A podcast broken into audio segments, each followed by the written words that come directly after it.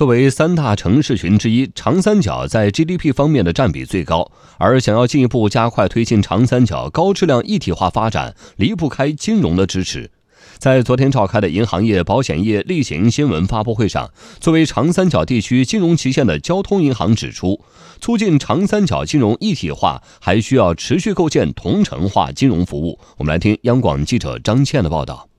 数据显示，二零一九年上半年，国内生产总值约四十五点零九万亿元，长三角城市群贡献了百分之二十点三，约十七点八五万亿元。另外，截至二零一八年末，长三角金融市场规模约为八十七万亿元，约占全国金融市场的百分之十八，证券交易总额约为一百七十六万亿元，是京津冀的一点一六倍，珠三角的一点零四倍。长三角区域是国内金融要素市场最为发达活跃的区域。长三角一体化发展对金融基础设施建设提出更高要求。身处于这片区域的银行早已有所行动，例如浦发银行成立长三角一体化建设领导小组，并设立了总行级的长三角战略客户部；交通银行设立长三角区域一体化推进办公室，以一体化的管理体系保障各项工作整体谋划。上海银行推出长三角一体化产业转型升级二十条措施，助力产业转型等。交通银行副行长吕家进介绍，今年以来，交通银行在服务长三角一体化国家战略的过程中，已经投入了不少资金。预计未来五年内，交行在长三角地区的全口径融资将增长百分之六十以上。截止到今年六月末，我行在长三角地区啊，全融资总量仅六万亿。在交银集团的占比超过了百分之三十，其中啊，长三角地区对公贷款较上年多增了三点三六倍。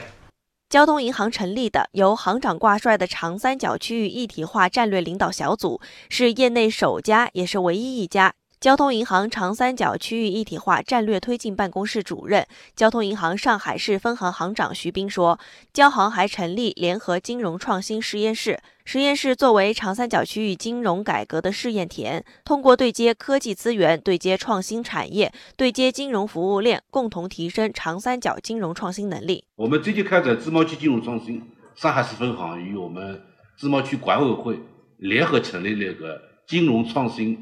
实验室，同时我们也在这个实验室向下呢，我们发布了首批自贸区这个创新的这个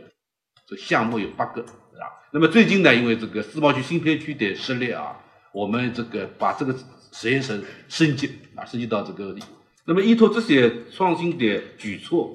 我们今年呢成功落地了很多在业内在市场上面首单业务。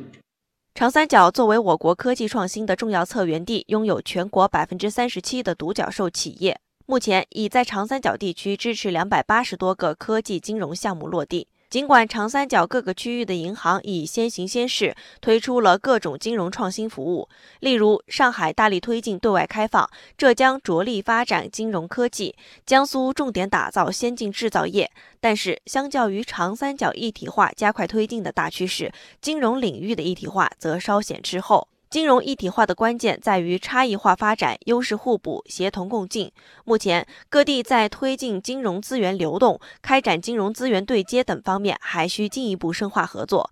交通银行长三角区域一体化战略推进办公室主任、交通银行上海市分行行长徐斌认为，金融服务长三角区域一体化发展国家战略，必须以优先体制机制为基础，进一步强化同城化金融服务概念。我们想这个长三角一体化，除了我们硬件上面的互联互通啊、基础设施啊等等方面，我们金融服务要要适配它，所以我们提出来同城化的金融服务，在上海这个地区呢，打破了原来总分行与分行子公司这样一些界限，我们这个把它合作起来，形成合力，来研究这个同城化的金融服务。